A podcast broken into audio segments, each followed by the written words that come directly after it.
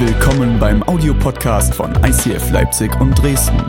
Wenn du Fragen hast oder diesen Podcast finanziell unterstützen möchtest, dann schreib uns an info at icf-leipzig.de.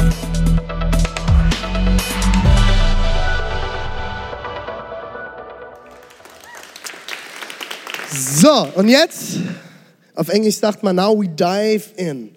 Wir tauchen ein. Okay, seid ihr ready? Daniel, wir beenden heute die Daniel-Serie. Die Daniel-Serie stand unter dem Motto Take a Stand. Steh auf. Sei standhaft. Sei nicht kompromissvoll, sondern sei kompromisslos. Und ich finde das ganz, ganz spannend. Überall in der Welt hören wir immer wieder, mach Kompromisse. Du musst Kompromisse eingehen mit verschiedensten Dingen, mit deinen Werten und allem, was du tust, um erfolgreich zu sein. Ich glaube, Gott sagt, und das erlebe ich in dieser ganzen Geschichte von Daniel, über die gesamte Story, das gesamte Buch Daniel im Alten Testament, Gott sagt Nein dazu. Es geht nicht darum, dass du Kompromisse machst in deinem Leben mit den Werten, die du als Überzeugung hast, sondern dass du hinstehst und klar zu dem stehst, was Gott in dich hineingelegt hat. Heißt das, du sollst in deiner Ehe mit deiner Ehefrau nicht manchmal Kompromisse machen? Machen. Nein, natürlich sollst du das, okay? Liebe Männer, das habe ich nicht gesagt. Liebe Frauen, wenn eure Männer das sagen, René hätte das gesagt, kannst du ihnen sagen, ich habe das nicht gesagt. Du sollst dort definitiv immer wieder Kompromisse eingehen auf deine Kosten. Das ist gut für deine Ehe, because a happy wife, happy life. Glückliche Frau, glückliches Leben, alright? Wir hatten am Wochenende Ehekurs, ihr habt das alle gelernt. Hat anderthalb Tage gebraucht, aber ihr habt es jetzt verstanden, ne? Wichtigste Regel. Jetzt sind wir am Ende von Daniels Leben. Daniel hat verschiedenste Sachen erlebt. Ihr habt das im Trailer nochmal gehört. Die, Daniel und seine Freunde sind nach Babylonien gekommen, weil sie aus Israel vertrieben wurden. Sie sind jetzt in Babylon und dort haben sie neue Namen bekommen. Diese Namen hatten sehr ätzende Bedeutung. Wer das nochmal nachhören will, erste Predigt. Und jetzt sind wir am Ende von Daniels Leben. Daniel ist mittlerweile um die 80 Jahre alt, vermuten die Theologen. Und Jetzt ist der Fall, dass er am Ende seines Lebens noch die allergrößte Prüfung bekommt. Wir haben die letzten Wochen immer gehört, Daniel hat dem König Nebukadnezar gedient. Jetzt ist Nebukadnezar nicht mehr an der Macht, sondern die Medu-Perser haben das Reich übernommen und Darius ist jetzt König. Und was es damit auf sich hat, hört ihr jetzt. Der Meder Darius übernahm die Herrschaft über das babylonische Reich, als er 62 Jahre alt war. Er beschloss 120 Statthalter einzusetzen, die über das ganze Reich verteilt sein sollten. Daniel und zwei andere ernannte er zu königlichen Bevollmächtigten. Ihnen wurde die Oberaufsicht über die Statthalter übertragen. Es zeigte sich bald, dass Daniel klüger war als die anderen. Deshalb überlegte der König, Daniel die Verwaltung des gesamten Reiches anzuvertrauen. Da suchten die anderen königlichen Bevollmächtigten und Statthalter einen Grund zur Anklage gegen Daniel bezüglich seiner Amtsführung. Aber Daniel führte sein Amt so zuverlässig aus, dass sie ihm nicht den geringsten Fehler nachweisen konnten. Da sagten sich die Männer, es gibt nur eine Sache, bei der wir Daniel fassen können. Und das ist der Glaube an seinen Gott. Scheißkerl. Darauf bestürmten sie den König. Lang lebe König Darius. ähm, sämtliche Beamten des Reiches sind sich einig, dass du folgenden Befehl erlassen solltest. Jeder, der innerhalb der nächsten 30 Tage statt an dich, an irgendjemand anders eine Bitte richtet, sei es an einen Gott oder an einen Menschen, soll in die Löwengrube geworfen werden. Daraufhin ließ König Darius das Gesetz aufschreiben und unterzeichnete es. Daniel ging in das oberste Stockwerk seines Hauses, wo er die Fenster immer geöffnet hielt. Trotz des Verbotes kniete er sich nieder, dankte und lobte Gott und flehte ihn an, wie er es auch sonst dreimal täglich machte. Da stürmten jene Männer herein und fanden Daniel, wie er seine Bitten vor Gott brachte und ihn um Erbarmen anflehte. Schnell liefen sie zum König. König. Daniel missachtet sowohl dich, den König, als auch das Gesetz, das du unterschrieben hast. Dreimal am Tag betet er zu seinem Gott. Als der König das hörte, versuchte er einen Weg zu finden, wie er Daniel retten könne. Doch die Männer beharrten auf der Strafe. Daraufhin befahl der König, Daniel in die Löwengrube zu werfen. Der König sagte zu ihm, Dein Gott, den du so treu verehrst, möge dich retten. Dann wurde ein Stein gebracht und auf die Öffnung der Grube gelegt. Der König kehrte in seinen Palast zurück. Er fastete und ließ auch keine seiner Frauen zu sich kommen. Er konnte die ganze Nacht keinen Schlaf finden. Im Morgengrauen des nächsten Tages stand der König auf und lief so schnell er konnte zur Löwengrube. Ängstlich rief er schon vom Weiten. Daniel, du Knecht des lebendigen Gottes, hat dich dein Kopf vor den Löwen gerettet? Lang lebe der König! Mein Gott sandte seinen Engel. Der hat den Löwen das Maul verschlossen, sodass sie mir nichts antun konnten. Denn ich bin unschuldig vor meinem Gott und habe auch gegen dich nichts Unrechtes getan. Der König war überglücklich und befahl Daniel aus der Löwengrube zu befreien. Nachdem man ihn herausgeholt hatte, fand man nicht den kleinsten Kratzer an ihm, denn er hatte auf seinen Gott vertraut.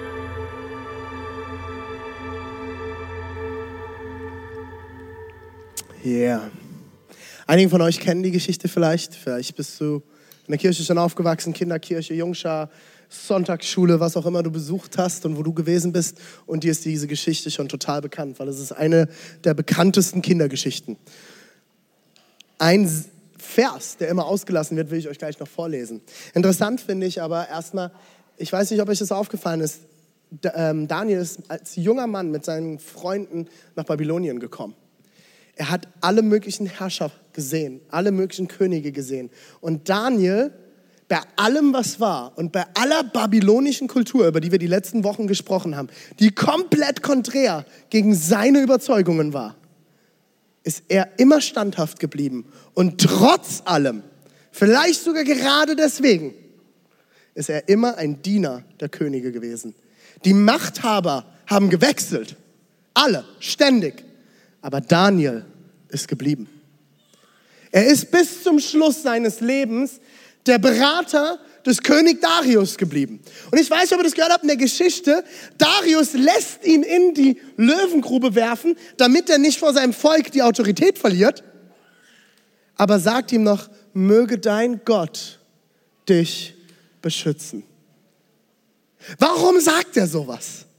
Warum sagt er sowas? weil er erlebt hat, dass auf dem Leben Daniels etwas Besonderes war. Er hat gesehen und gespürt, Daniel, der steht für was. Da steckt was dahinter, was er sagt. Der hält Wort und hält an seinem Gott fest. Der macht keine Kompromisse. Und jetzt wird's richtig spannend. Jetzt kommt Daniel 6, Vers 25, und das ist die Geschichte, die man im Kindergottesdienst dann nicht mehr weiterliest. Dort heißt es, auf Befehl des Königs wurden die Männer, die Daniel verklagt hatten, alle, die gesagt haben, hey, lass Daniel, du musst den umbringen, der betet den falschen Gott an, der betet nicht mehr dich an. Alle, die Daniel verklagt hatten, zusammen mit ihren Frauen und Kindern, tut mir leid, Schatz, meine Frau ist immer ganz sensibel, mit Frauen und Kindern den Löwen zum Fraß vorgeworfen. Noch ehe sie den Boden der Grube berührt hatten, fielen die Tiere schon über sie her und zermalmten alle, ihnen alle Knochen.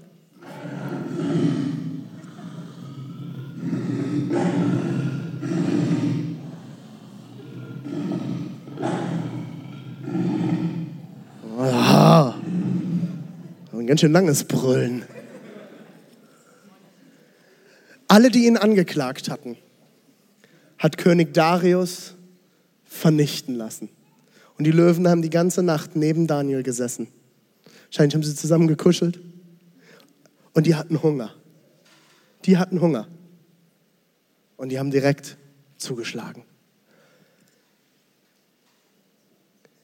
Ich weiß nicht, ob dir bewusst ist, was in unserer ICF-Vision steht.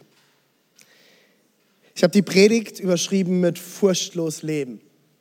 In unserer ICF-Vision heißt es, als Kirche ist es unsere Leidenschaft. Hm, Leidenschaft. Dass Menschen Jesus Christus ähnlicher werden, furchtlos leben und ihr Umfeld positiv verändern. Wir wollen eine furchtlose Kirche sein. Was heißt es, furchtlos zu leben? Ich habe ein bisschen überlegt, wie könnte man furchtlos denn noch beschreiben? Und habe nachgeguckt, was sind denn Synonyme für furchtlos? Und eins der bekanntesten und wahrscheinlich besten Synonyme für furchtlos ist mutig sein. Mut. Furchtlos könnte man auch mit Mut beschreiben. Und ganz spannend ist, Aristoteles, der alte Philosoph, hat mal gesagt, Mut ist die Balance zwischen Freiheit und Leichtsinn. Und ich habe euch hier diese Wippe mitgebracht. Ihr seht, oder Fe zwischen Feigheit und Leichtsinn. Ähm, Mut ist die Balance zwischen Feigheit und Leichtsinn. Und ihr seht, diese, das ist wie so eine Wippe, mutig zu sein. Manchmal ist es so ein bisschen leichtsinnig und manche Leute sind leichtsinniger und andere Leute sind eher manchmal ein bisschen mehr feige. Sorry feige, manchmal nicht so mutig. Und das ist wie so eine Balance, die es immer wieder gilt auszugleichen. Und das A steht für mich für Angst. Diese Balken der Wippe. Und das ist das, worum wir uns immer wieder ausgleichen müssen. Wenn du lernst, deine Angst zu überwinden, wirst du anfangen, mutig und furchtlos zu leben. Furchtlos sein heißt nicht Abwesenheit von Angst. Aber es bedeutet, ich handle trotz Angst. Und ich finde das ganz spannend. Ich weiß nicht, kennt ihr Reinhold Messner? Solltet ihr Reinhold Messner kennen? Haben wir, haben wir kurz das Bild von ihm? Ganz kurz nochmal das Bild. Nochmal weg, weil ich den Text gleich erst will. Nochmal weg. Reinhold Messner, ein extrem krasser Typ. Reinhold Messner, wer kennt ihn? Wer kennt ihn? Ah, doch, die meisten. Sehr gut. Mittlerweile ist er relativ bekannt. Reinhold Messner ist der erste Mann der Welt, der den Mount Everest ohne Sauerstoff bestiegen hat. Er hat alle 8000er mittlerweile ohne Sauerstoff bestiegen. Er hat, ähm, er hat äh, die Antarktis durchquert. Er hat Grönland komplett durchquert, 1993 und 2004 die komplette Wüste Gobi. Das ist ein absolut crazy abgefahrener Typ. Googelt den mal, schaut euch Videos von dem Mann an. Der, und die letzten Besteigungen von 8000ern hat er vor kurzem gemacht. Und jetzt kannst du mal das Bild zeigen. Äh, ihr seht, der ist nicht mehr der Jüngste. Der ist 1944 geboren. Ist ein alter Herr. Aber der Mann, ich weiß nicht, ob dir bewusst ist, was es bedeutet, einen 8000er ohne Sauerstoff zu besteigen. Es gibt hunderte von Menschen, die auf diesem Weg gestorben sind. Er hat sogar einen der 8000er komplett alleine bestiegen. Normalerweise gehst du immer mit einem Team, das schaut, dass es dir gut geht und den besten Weg weiß und weiß, wo du hin musst. Und dann hast du die verschiedenen Bases, wo du deine Pausen machst und das Team wechselst. Er hat ihn komplett allein bestiegen. Dieser Mann hat hunderte Male mit Angst gekämpft. Und ich finde es total spannend. Er hat ein Zitat gebracht. Das heißt, das Bild vom furchtlosen Helden täuscht. Es ist ein Fantasieprodukt. Ein Held, der keine Angst hat, braucht keinen Mut. Die Angst ist eine ständige Begleiterin. Ohne Angst lebt kein Grenzgänger lange. Die Angst ist die andere Hälfte von Mut. In der ganzen Predigt heute, wenn ich über Angst rede, geht es nicht darum, dir zu sagen, du darfst und sollst keine Angst haben. Alle haben Angst. Auch Reinhold Messner hat Angst. Auch ich hatte Angst, als wir diese Kirche gestartet haben.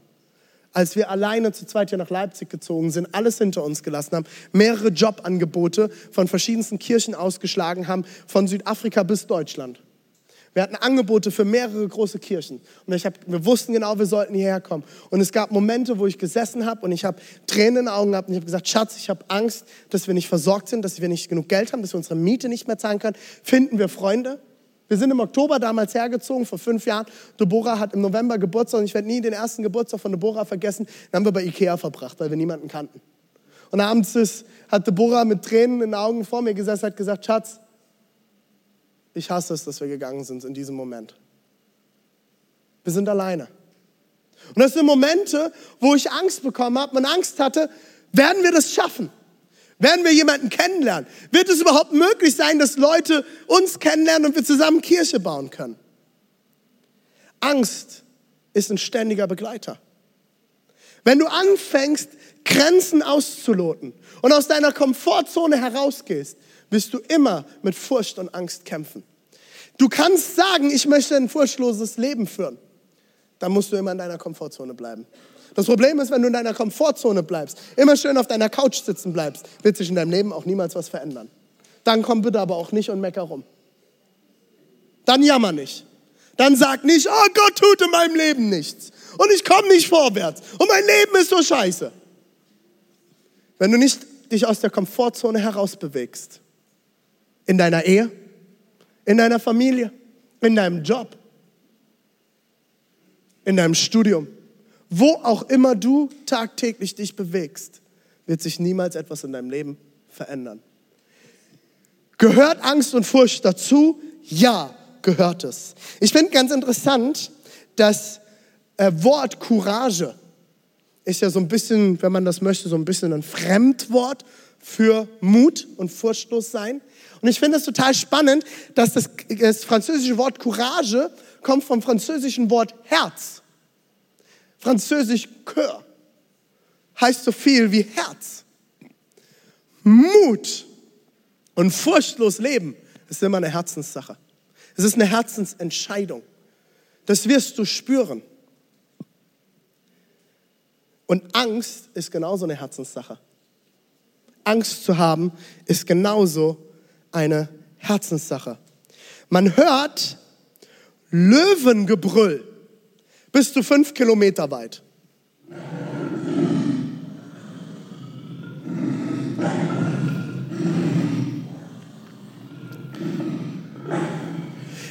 Löwengebrüll hat ungefähr bis zu 120 Dezibel. Die Musik, die wir hier spielen, bewegt sich zwischen 80 und 90 Dezibel. Mit jedem 10 Dezibel verdoppelt sich die Lautstärke. Wir sind in Südafrika gewesen, wir haben dort sieben Monate gelebt und wir waren in einem ganz krassen Löwenpark gewesen, wo sie ähm, Löwen gerettet haben aus Gefangenschaft und verschiedensten Dingen. Und wir standen vor diesen Käfigen und Löwen haben gebrüllt. So ein klassischer Zoolöwe macht das leider sehr selten, ähm, aber wir haben das mitgekriegt, wie so ein Löwe brüllt. Und ich weiß noch, wir sind in diesen Park reingekommen und du hast so ein lautes Brummen, fast schon wie ein Erdbeben gespürt als wir in diesen Park reingekommen sind, ich habe gesagt, was ist denn das? Ich habe mir gedacht, so ein Löwe hört so irgendwie an. Und das ist so ein ganz, so ein Brüllen. Aber die haben eine Basslinie. Das sucht seinesgleichen. Du spürst das im gesamten Körper, wie dieser Löwe rührt. Das ist ein ganz tiefes, wie ihr das gerade eben auch leicht gespürt habt, in der Bauch ging. Du spürst das und du kannst das bis zu fünf Kilometer weit hören. Also man hört das fast in Halle. Also ein bisschen weiter, ne? Naja, gut. Ich habe mir die Frage gestellt, warum brüllen eigentlich Löwen? Löwen brüllen aus verschiedensten Gründen. Aber einer der Hauptgründe ist, dass Löwen durch ihr Brüllen ihr Revier markieren. Löwen leben im Rudel. Ganz interessant, bei Löwen jagen die Frauen. Die Löwenmänner sitzen meistens unter ihrem Baum und kämmen sich die Mähne, während die Frauen das Essen besorgen. Da herrscht noch Zucht und Ordnung. Das darf ich sagen, weil bei uns in der Kirche Frauen komplett gleichgestellt sind, wenn du Gast bist. Okay, meine Frau predigt genauso, alles cool. Politisch völlig korrekt, unsere Kirche. Ähm, aber die, die leben in einem Rudel von mehreren Löwinnen und Löwen. Und um ihr Revier zu markieren und Achtung vor anderen Löwenrudeln und Hyänen, brüllen Löwen und machen klar, hey, der fünf Kilometer Umkreis hier gehört meinem Rudel. Und wenn du kommst, hast du ein Problem. Weil wusstet ihr, dass Löwen eigentlich gar keinen natürlichen Feind haben? Löwen sind mit die einzigsten Tiere auf diesem Planeten, die keinen natürlichen Feind haben, wenn sie ausgewachsen sind. Außer andere Löwen und Hyänen, die ihnen das Essen klauen. Aber die haben keine natürlichen Feinde mehr, außer bei ihren Babys. Die Babylöwen, die können gefangen werden von Greifvögeln, von Hyänen. Die sind besonders hässlich und eklig, das wissen wir seit König der Löwen. Und sehr böse. Und die kommen im Rudel und versuchen, die Babylöwen zu stehlen. Oder von Leoparden und anderen, wie sagt man, Predi Predators, wie sagt man da, Raubtieren, Raubkatzen, Raubkatzen. Und das Interessante ist, dass sie mit ihrem Gebrüll alles abstecken, sagen, das hier ist mein Reich, hier kommst du nicht rein. Und ich finde interessant, wenn wir uns den 1. Petrus 5, Vers 8 anschauen. Wie komme ich überhaupt auf den Löwen? Nicht nur aus der Löwengrube, sondern im 1. Petrus 5, Vers 8 heißt es, heißt es, seid besonnen und wachsam. Auf gut Deutsch, pass auf. Augen auf, Ohren auf, sei wachsam. Euer Feind, der Teufel, streift umher wie ein brüllender Löwe. Immer auf der Suche nach einem Opfer, das er verschlingen kann. Seid wachsam. Passt auf. Habt die Augen auf. Habt die Ohren offen. Wisst ihr, wie Löwen jagen? Wisst ihr das? Wie eine Löwin jagt? Jemand eine Katze zu Hause? Katzenliebhaber? Katzenliebhaber sind nicht viele. Wer hat eine Hauskatze? Dafür gehst du in die Hölle, das weißt du, ne? Katzen gehören raus, verdammt nochmal. Okay, lassen wir das. Anderes Thema. Nein, Spaß. Katzen sind Raubtiere und Katzen müssen jagen. Katzen müssen jagen. Ich hatte, äh, wir hatten, als ich Kind war, immer eine Katze. Eine habe ich sogar selbst gefangen, eine Wildkatze, habe die gefangen und gezähmt. Und äh, habe mir damals den Finger gebissen, mir ist der Fingernagel abgefallen, aber sie hat mich bis zum Ende ihres Lebens geliebt. Und die war eine Babykatze und habe bei meinem Opa auf dem Bauernhof hinten rumgestreunert und habe die dann damals gefangen. Eine schöne kleine rote Katze. Und ich habe sie geliebt, sie hieß Tiger. Und, äh, und ich weiß nicht, ob du schon mal beobachtet hast, wie eine Katze jagt. Eine Katze jagt genauso wie ein Löwe, nur dass ein Löwe viel größer ist. Katzen, Raubkatzen, schleichen sich an. Die gehen auf alle Viere runter und gehen vorsichtig, so leise wie sie können, durch die Savanne und schleichen sich an die Herde von Antilopen heran. Und wir sind in Südafrika, wir sind in der Savanne gewesen. Ich habe äh, Antilopenherden und Gnuherden gesehen. Die leben wirklich komplett in Herden und die versuchen immer so eng es geht zusammenzustehen. Und wenn dann eine Raubkatze kommt oder irgendein Löwe oder ein Leopard oder irgendwas, die schleichen sich vorsichtig ran und du kriegst es nicht mit. Es sei denn, ein bestimmter Vogel, den die Einheimischen Go-Away-Bird nennen, der grundsätzlich immer in der Nähe von Antilopenherden ist, mitkriegt, dass eine Raubkatze kommt, dann fängt er an zu schreien und die ganze Herde ist weg. Auch wieder interessant, wie Jesus die ganzen Zusammenhänge in der Schöpfung gemacht hat, finde ich einfach total spannend. Und die schleichen sich ran und du kriegst es nicht mit. Und wer ist das Opfer der Raubkatzen? Wer? Jungtiere, wer noch? Schwache Tiere, verletzte und kranke Tiere, die, die allein stehen. Die, die, wenn die Herde flüchtet, keinen Zusammenhalt mit der Herde mehr haben, weil sie zu jung sind, damit oh, zu schwach sind, wenn sie krank sind oder aus irgendwelchen anderen Gründen zu langsam sind. Die, die sich von der Herde entfernt haben, sind die, die der Löwe oder die Raubkatze fangen kann. Bist du connected zur Herde? Bist du connected zur Herde? Wer ist deine Herde? Hast du eine Herde? Wenn die Bibel darüber spricht, dass der Feind herumstreift wie ein brüllender Löwe, der jagt. Und die Bibel sagt, sei wachsam. Er schleicht sich ran. Du kriegst es gar nicht mit. Du wirst es überhaupt nicht hören, dass er kommt. Und du wirst irgendwann merken, da ist er. Bist du connected zur Herde? Wir alle haben schwache Momente, oder? Wir alle haben Tage, wo wir schwach sind, wo es uns nicht gut geht, wo wir vielleicht krank sind, wo wir blöde Tage haben, depressive Tage. Vielleicht bist du sogar krank, du kämpfst mit Depressionen oder verschiedensten körperlichen Krankheiten, so wie ich immer wieder. Umso wichtiger ist, dass du connected bist zu einer Herde. Mich fragen Leute immer wieder, nee, warum brauche ich eigentlich eine Kirche? Ich kann doch auch super von zu Hause aus Predigten hören, ich kann zu Hause Lobpreis machen, ich kann zu Hause beten. Das ist der Grund. Ich bin Pastor. Ich habe Theologie studiert. Ich habe sehr, sehr viel über die Bibel gelernt. Ich glaube, ihr könnt euch nicht vorstellen, wie viele Predigten ich schon gehört habe. Allein letzte Woche mindestens zehn. Und wie viele Predigten ich schon selbst gehalten habe. Warum brauche ich Kirche? Ich als Pastor brauche genauso Kirche wie jeder einzelne von euch auch. Wisst ihr warum? Weil der Löwe umherschreit und ich meine Herde brauche. Ich connected sein möchte und muss zu meiner Herde, wo ich Freunde habe, die mit mir gemeinsam unterwegs sind, dass ich Freunde habe wie ein Thomas, wie ein David Holei, die mich darauf hinweisen, sagen, René, pass auf, das, was du gerade tust, ist nicht weise. Das, was du tust, ist nicht wachsam sein. Das, was du tust, ist es, sich zu entfernen von der Herde. Das, was du tust, ist es, dich angreifbar zu machen.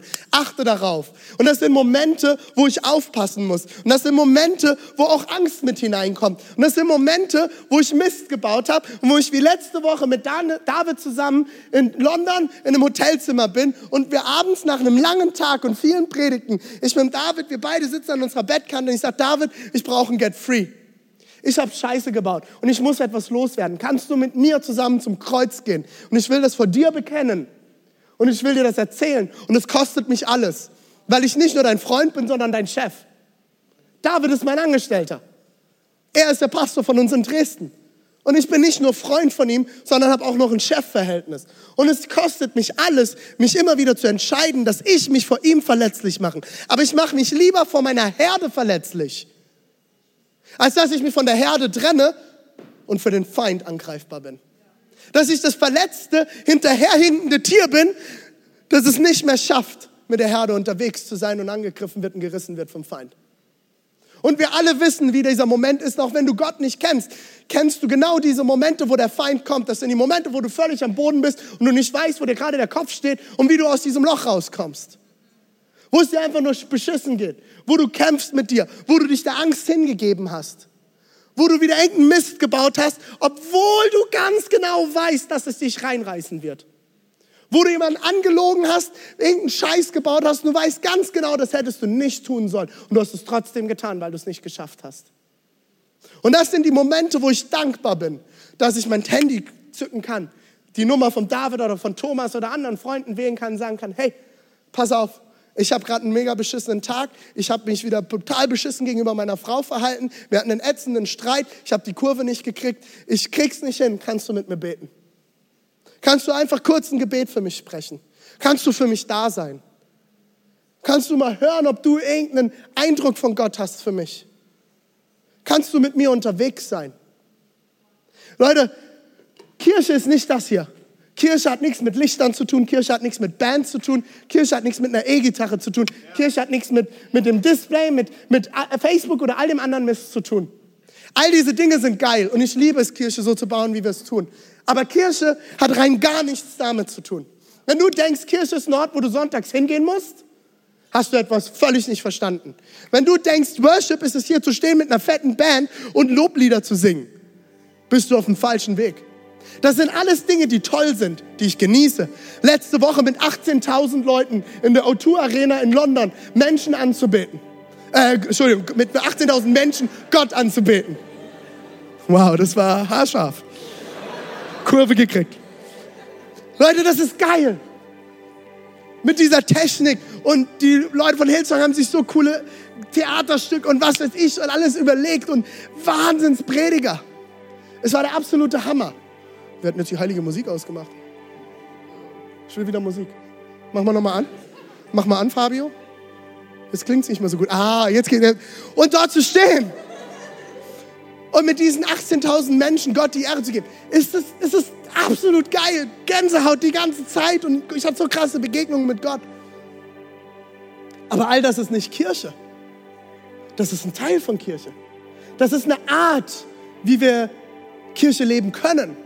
Aber weißt du, was Kirche ist? Kirche ist, dass ich hingehe und sage, Thomas, ich brauche dich. Kannst du mit mir beten? Ich habe Angst. Ich habe Angst. Das sind die Momente, der, die kleinste Instanz von Kirche ist die hier. Dass ich zu meiner Frau gehe und sage, Schatz, ich brauche dich. Können wir beten? Kannst du mit mir beten? Und das waren die Momente, wo meine Frau letzte Woche anrief Und wir sind ja, wie ihr vielleicht mitgekriegt habt, ein paar Tage länger in, in London geblieben, weil unsere Flüge gecancelt wurden und wir nicht von der Insel gekommen sind. Ich hätte niemals gedacht, dass der Moment mal kommt, wo ich bete, Jesus, hol mich von der Insel. Äh, aber das war so ein Moment. Und wir, ich saß da und meine Frau rief mich an. Und ich weiß, sie ist allein mit den Kindern und sie hatte drei Tage lang irgendwie nur vier Stunden Schlaf, weil unser Sohn gedacht hat, er braucht keinen Schlaf mehr. Warum auch immer. Ist jetzt alt genug, muss nicht mehr schlafen.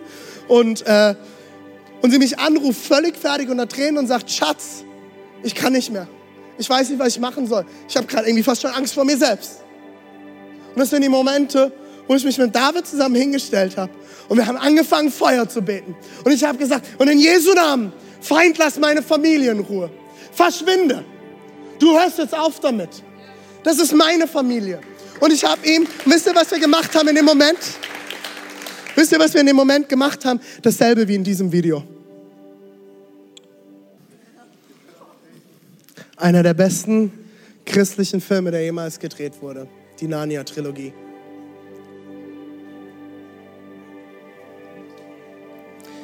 In Offenbarung 5, Vers 5, am Ende der Bibel, im letzten Buch, heißt es, und das ist ein Bild, das Johannes gesehen hat mit ganz vielen interessanten Dingen drin. Und es heißt dort, doch einer der Älteste sagte zu mir, weine nicht. Einer hat den Sieg errungen. Der Löwe aus dem Stamm Juda, der Spross, der aus dem Wurzelstock Davids hervorwuchs. Er ist würdig, das Buch mit den sieben Siegeln zu öffnen, das Buch des Lebens zu öffnen. Es ist der Löwe Judas. Und Leute, ich weiß nicht, ob euch das bewusst ist. Ja, der Feind streift umher wie ein Löwe. Sei wachsam, hab die Augen offen, sei Teil der Herde, kling dich ein. Aber wusstest du eins? Wir haben den größten Löwen als unser Rudeltier. Und es sind die Momente, die ich zu Hause erlebe, wo meine Tochter drei Jahre neben mir steht. Und wir stehen vor einer Rutsche auf dem Spielplatz. Und ich sage, Lina, komm, lass uns rutschen. Und sie sagt, Papa, ich habe Angst. Und das war, als sie das das erste Mal gesagt hat, ich gesagt, woher weißt du, was Angst ist? Wir haben nie zu Hause über Angst geredet. Wir sind jetzt keine Familie, die ständig über Angst redet. Und sie sagt, Papa, ich habe Angst vor der Rutsche. Was ist das, was du dann als Papa sagst? Was sagt man als Papa? Helf mir. Lass uns zusammenrutschen. Ich bin bei dir. Ich bin bei dir. Ich bin da. Dein Papa ist hier. Und wisst ihr, was wir gemacht haben? Ich habe sie genommen, habe sie auf die Rutsche gesetzt. Ich war zu fett für die große Rutsche. Habe sie auf die Rutsche gesetzt, habe ihre Hand genommen. Ich habe gesagt, du Jina, ich bin bei dir. Du schaffst das. Jetzt so, Papa, ich habe aber Angst, ich will nicht rutschen. Und ich habe gesagt, du rutschst jetzt in Jesu Namen. Ich will, dass du aufhörst mit dieser Angst. Die ist Quatsch. Du kannst diese Rutsche rutschen. Und sie hat gesagt, Papa, ich, hab, ich, ich bin bei dir, ich habe deine Hand, dir kann nichts passieren. Aber Papa, nein, ich bin bei dir, ich habe deine Hand. Rutsch jetzt. Ich will nicht. Und dann habe ich ihr einen kleinen Schubs gegeben. Und sie ist gerutscht und dann guckt sie mich an mit leuchtenden Augen von unten. Ich sage, und? Und sie sagt, nochmal. Und das sind die Momente, Leute, das sind die Momente, wo es dran ist, dass du dem Feind die Rangordnung wieder klar machst wo du dich hinstellst und sagst, ich habe den größeren Löwen an meiner Seite. Mein Papa ist da. Wusstet ihr, dass es in der Bibel 365 Mal heißt, fürchte dich nicht. 365 Mal. Für jeden Tag einmal. Fürchte dich nicht. Fürchte dich nicht. Fürchte dich nicht. Ich bin bei dir. Wie sagt Gott, dass er heißt? Jahwe. Ich bin der ich bin. Ich bin der, der schon immer da war. Ich bin der, der schon immer sein wird. Ich werde da sein. Ich stehe an deiner Seite, ob du es fühlst oder nicht. Ich bin der ich bin und ich bin da. Fürchte dich nicht. Und das ist das, womit ich diese Predigtserie beenden will. Leute, fangt an, kompromisslos zu leben. Stand up, take a stand, stell dich hin wie Daniel und stell dich dagegen. Halte dagegen. Du hast den größten König. Du hast den lautesten Löwen. Du hast den besten Löwen. Und er steht an deiner Seite. Entferne dich nicht von der Herde. Bleib dabei. Bleib dabei. Fürchte dich nicht. Bleib dabei und bete Gott an, so wie niemals zuvor. Und folge ihm nach. Mach keine Kompromisse. Hör auf damit. Tu, was er dir in seinem Wort sagt und folge ihm nach. Er ist der Löwe, der für dich für immer brüllen wird.